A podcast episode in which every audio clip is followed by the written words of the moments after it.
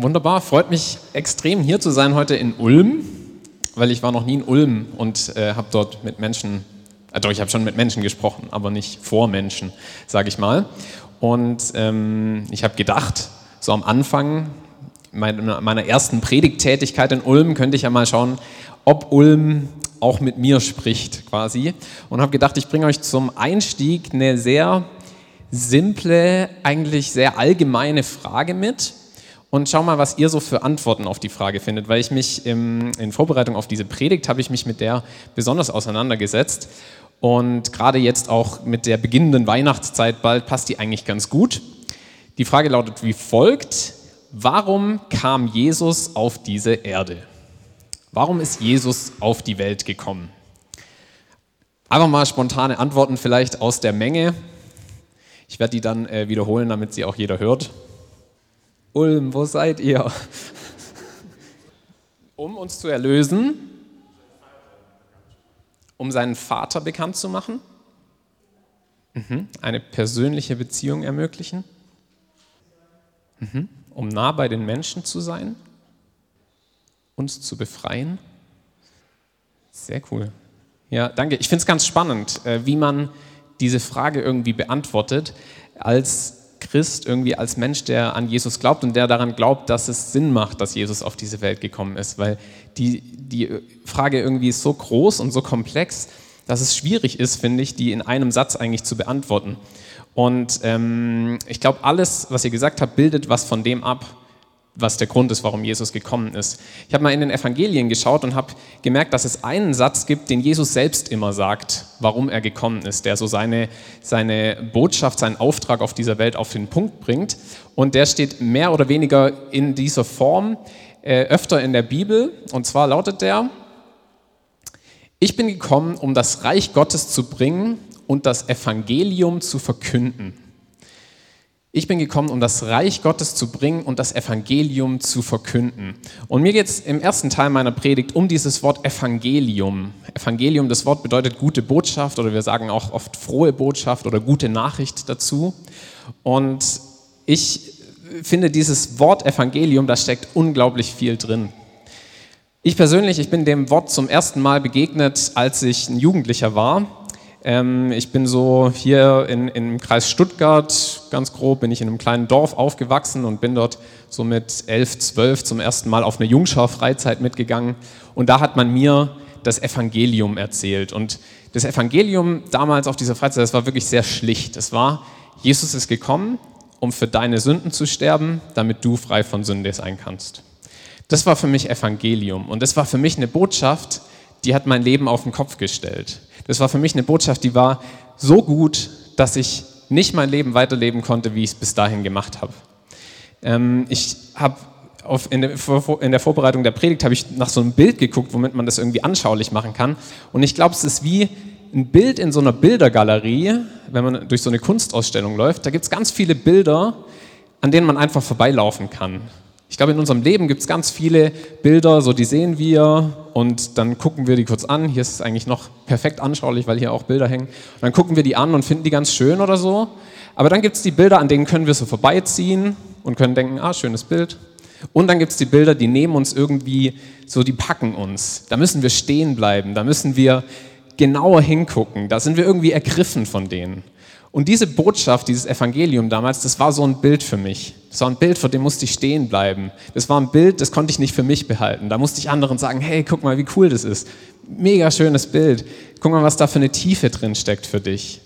Und ich habe dann Jugendkreise geleitet und habe Menschen von diesem Bild erzählt. Ich bin nach Kanada gegangen und hab, wollte sicherstellen, dass da auch schon dieses Bild bekannt ist irgendwie.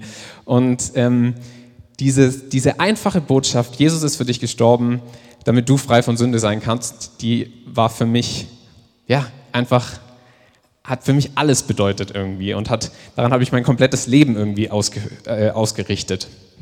Und dann irgendwann, als ich aus Kanada zurückkam, ich war so 19, 20, da habe ich eine Predigt gehört, die hat auf einmal was in mir verändert. Und in dieser Predigt ging es um den Text aus Lukas 9. In Lukas 9 sendet Jesus die ersten Jünger aus. Er schickt quasi die ersten Jünger los auf Mission. Und in Lukas 9 steht dann folgendes: Jesus rief die zwölf Jünger zusammen und gab ihnen die Kraft und Vollmacht, böse Geister auszutreiben und die Kranken zu heilen. Und sie gingen hinaus und zogen von Dorf zu Dorf, predigten das Evangelium und heilten an allen Orten. Halten an allen Orten. Da habe ich gedacht, ah cool, ja, das ist genau das, was ich gemacht habe. Aber eine Frage ist mir nach dieser Predigt, die ich gehört hatte, nicht mehr aus dem Kopf gegangen, nämlich die Frage, welches Evangelium haben die Jünger damals eigentlich gepredigt? Weil in diesem Text von Lukas 9 ist Jesus noch nicht gestorben. Jesus war noch lebendig und quickfidel. Also welches Evangelium haben die Jünger damals gepredigt? Was haben die erzählt? Es war nämlich bestimmt nicht, hey, Jesus ist für deine Sünden gestorben. Weil da hätten die gesagt, nee, stimmt doch gar nicht, da steht da drüben. So, mach mal die Augen auf. Und ich habe auf einmal gemerkt, hey, Evangelium, das, was ich als Evangelium verstanden habe, das war eine Facette des Evangeliums, aber eigentlich ist das Evangelium viel größer. Eigentlich ist das Evangelium, äh, nächste Folie bitte, eigentlich ist das Evangelium ein Riesenbild.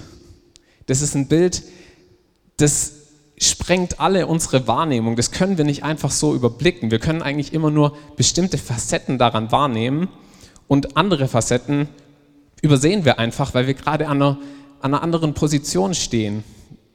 Es erklärt auch, glaube ich, warum verschiedenste Menschen zu verschiedensten Zeiten andere Facetten des Evangeliums wahrgenommen haben. Es gab Zeiten in der Geschichte der Kirche, wo irgendwie die Diakonie eine besonders große Rolle gespielt hat so Taten der Barmherzigkeit. Es gab Zeiten, da ging es eher um Sündenvergebung, um das ewige Leben. Es gab Zeiten, da ging es mehr um Sinn und um Tiefe im Leben. Und das sind einfach alles verschiedene Facetten ein und desselben Evangeliums. Und ich glaube, auch wenn wir in die Bibel gucken, dann merken wir, auch da bringt Jesus verschiedensten Menschen verschiedenstes, verschiedenste Arten von Evangelium. Ich glaube zum Beispiel für die Ehebrecherin, die gesteinigt werden soll, für die ist es ein Evangelium, eine gute Botschaft, dass Jesus sie vor der Todesstrafe schützt und dass er zu ihr sagt, hey, auch ich verurteile dich nicht. Und ich glaube, für den Zöllner Zachäus zum Beispiel war es eine gute Botschaft, dass er frei werden konnte von seiner Geldgier und dass er wieder Teil von dieser, von dieser Gesellschaft sein konnte, dass er Menschen zu sich einladen konnte. Und deshalb ist meine erste Frage heute, die ich stellen möchte, ist, wo hast du schon Evangelium erlebt? Wo hast du schon gute Botschaft in deinem Leben erlebt? Und wo gibt es vielleicht Facetten, die du noch nicht erkannt hast, noch nicht entdeckt hast am Evangelium und die Jesus dir vielleicht zeigen will? Und für die zweite Frage möchten wir uns jetzt erstmal ein Video angucken. Die zweite Frage, die ich heute stellen möchte, ist, was könnte ein Evangelium sein für ein Mädchen wie Schattner? Was könnte eine gute Botschaft für ein Mädchen sein, das entführt wird, das in Unfreiheit gerät, das wirklich äh, schlimmste Dinge erleben muss, Tag für Tag? Wie könnten wir diesem Mädchen Evangelium nahebringen? Oder was ist wohl ein Evangelium für Gideon, einem Jungen, der aus Ghana stammt und schon in jungen Jahren entführt wird und auf einen Schiffskutter geschleppt wird und dort fischen muss, ohne überhaupt schwimmen zu können. Was ist für ihn wohl Evangelium? Und ich glaube eben, dass für Shatner und Gideon und die 40 Millionen anderen Menschen, die heutzutage in moderner Sklaverei leben, dass für die Evangelium wäre, Freiheit und Gerechtigkeit zu erleben. Ich glaube, Freiheit und Gerechtigkeit wären für diese Menschen erlebtes Evangelium. Und ich finde es ganz spannend, die Micha-Initiative hat vor einigen Jahren eine Bibel rausgebracht, die sogenannte Gerechtigkeitsbibel. Die haben sich die Mühe gemacht, jede Stelle in diesem Buch zu markieren, das sich irgendwie um das Thema Gerechtigkeit und Freiheit dreht. Und ähm, alle die Stellen, die wurden dann so hm, geht jetzt nicht, orange markiert. Und es ist sehr spannend, weil über 3000 Stellen in der Bibel drehen sich um dieses Thema. Also du kannst eigentlich nicht die Bibel aufschlagen, ohne irgendwie mit Gerechtigkeit und der Frage nach ähm, dem Kampf gegen Unrecht irgendwie konfrontiert zu werden. Es fängt schon ganz am Anfang in der Bibel an, das Volk Israel, das versklavt wird in Ägypten und wo Gott einfach sagt, hey, ich habe gesehen, dass ihr in Unfreiheit geraten seid. Ich habe euer Jammern gehört, ich höre eure Schreie und ich will was dagegen tun und ich will euch daraus befreien. Schon ganz am Anfang stellt sich Gott so vor, als der Gott, der befreiend aktiv wird, der Menschen aus Unfreiheit herausführt. Und später dann in den Büchern der Propheten wird es nochmal deutlicher. Wir haben alle Propheten geben irgendwie Nachrichten von Gott an die Gesellschaft weiter. Und in jedem dieser Bücher können wir lesen, hey, Leute, sorgt für Recht. Schaut mal, was in der Welt passiert. Das kann euch doch nicht egal sein. Ganz deutlich wird es in einer Stelle äh, des Propheten Amos, der sagt, hey, wie könnt ihr sonntags oder an welchem Tag auch immer mir Loblieder singen? Wie könnt ihr beten und gleichzeitig draußen vor eurer Tür geschieht das größte Unrecht? Da werden die Rechte der Armen mit Füßen getreten, da passieren die schlimmsten Dinge und ihr schaut nicht hin und ihr lasst es einfach geschehen. Wie kann das sein? Wie passt es zusammen? Und dieses Thema Gerechtigkeit zieht sich wirklich von vorne nach hinten wie so ein roter Faden durch. Und auch im Neuen Testament haben wir dann ähm, Textstellen, die das einfach weiterhin unterstreichen. Zum Beispiel Jesus in Lukas 4, da stellt er zum ersten Mal sein Wirken vor. Er ist quasi in der Synagoge und stellt sich zum ersten Mal vor und auch er nutzt ein Wort eines der Propheten von Jesaja und er sagt: Der Geist des Herrn ruht auf mir, denn er hat mich gesalbt, um den Armen die gute Botschaft zu verkünden. Er hat mich gesandt, um den Gefährten, äh, Gefangenen zu verkünden, dass sie freigelassen werden, den Blinden, dass sie sehen werden, den Unterdrückten, dass sie befreit werden. So stellt Jesus selbst sich vor in diesem Buch. Und für mich ist das das größte Wunder, dem wir dann begegnen in der Bibel, dass Jesus sagt, hey, ich will mit euch an einer neuen Gesellschaft arbeiten, in der Unrecht und Unfreiheit Geschichte sein werden. Ich will mit euch das, was er Reich Gottes nennt, bauen. Und für mich ist es das, das größte Wunder und die größte Ehre, dass er das mit uns zusammen machen will. Weil wenn ich, wenn ich in die Welt gucke, dann merke ich einfach eigentlich, dass wir Menschen, wir sind dazu denkbar ungeeignet. Wir sind eigentlich eher diejenigen, die schlechte Botschaften, die schlechte Nachrichten in die Welt bringen. Wir sind diejenigen, die den Fisch eben essen, der von Jungs wie Gideon gefangen wird. Wir sind diejenigen, die Elektronikprodukte in unserer Tasche haben und kaufen, ähm, in denen Mineralien oder irgendwelche ähm, Rohstoffe sind, die in Sklaverei gewonnen wurden. Und wir sind dadurch diejenigen, die auf jeden Fall mitverantwortlich sind für die Ungerechtigkeit und die Unfreiheit auf der Welt. Und auf der einen Seite ist es dadurch für mich so ein Rätsel. Warum will Gott das mit uns zusammen machen? Verstehe ich nicht. Aber irgendwie ist es für mich auch eine Riesenehre und ich finde es so cool irgendwie, dass Gott uns das zuspricht. Hey, ihr seid Salz und Licht, ihr könnt was ändern, ihr könnt mit mir gemeinsam dafür sorgen, dass es irgendwann Hunderten, Tausenden und Millionen von Menschen besser geht. Und insgesamt sehen wir das auch. Die Welt entwickelt sich insgesamt schon immer wieder äh, zu einer gerechteren Welt. Aber es gibt noch so viele Punkte, wo wir dran arbeiten müssen. Und ich möchte den, den Glauben und die Hoffnung nicht auf, aufgeben, dass ich das noch erleben darf. Eine Welt, in der Sklaverei wirklich ein für alle Mal Geschichte ist. Und ich finde, wir haben auf jeden Fall im Christentum so einen Leader, der uns gezeigt hat, wie, wie wir das machen können, wie wir die Welt irgendwie auch auf den Kopf stellen können als Kirche, wie wir da unseren Beitrag leisten können. Jesus war nur drei Jahre auf der Welt aktiv am Wirken und trotzdem hat er einfach mal komplett die Weltgeschichte auf den Kopf gestellt. Und ähm, erstaunlich finde ich, wie einfach irgendwie sein Herangehen dabei war. Er hat uns nicht gesagt, das müsst ihr tun, das müsst ihr tun, das müsst ihr tun, das müsst ihr tun, so, sondern er hat es eigentlich relativ simpel gehalten. Er hat gesagt, liebe deinen Nächsten wie dich selbst.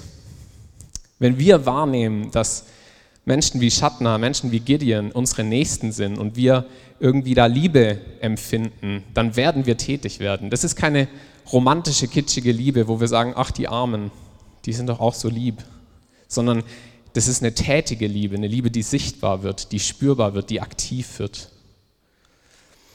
Und ich glaube, dass diese Liebe auch oftmals mit so Wut und Enttäuschung viel zusammenhängt. Ich glaube, es gibt so eine so eine göttliche Wut, die wir in uns spüren. Ich spüre die immer wieder. Wenn ich zum Beispiel höre, dass wirklich 40 Millionen Menschen in Sklaverei leben heutzutage, dann macht mich das wütend. Wenn ich höre, dass ganze 10 Millionen davon Kinder sind, das ist ungefähr so viel wie Menschen in Baden-Württemberg leben, dann macht mich das wütend und enttäuscht. Oder wenn ich höre, dass Kinder auf den Philippinen vor Webcams wirklich schlimme Dinge tun müssen, um irgendwelchen pädophilen Zuhälterringen in Europa äh, Dienste zu erweisen, dann macht mich das traurig und wütend. Und ich glaube, dass diese Wut aber auch ein Zeichen von Liebe ist, die uns Gott oftmals aufs Herz legt. Und ich glaube, dass Gott viel mit uns vorhat und ich glaube, dass er ganz besonders die Kirche dazu nutzen will, um diese Welt eben Stück für Stück zu ändern. Und ich möchte schließen mit einem Zitat von Mutter Teresa, die das meiner Meinung nach perfekt auf den Punkt gebracht hat, was diese Liebe bedeuten kann. Sie hat gesagt, es genügt nicht zu sagen, ich liebe, Liebe muss lebendige Tat werden. Ich möchte euch, möchte dich herausfordern, einfach mal zu überlegen, okay, wo muss meine Liebe noch lebendige Tat werden, in welchem Bereich?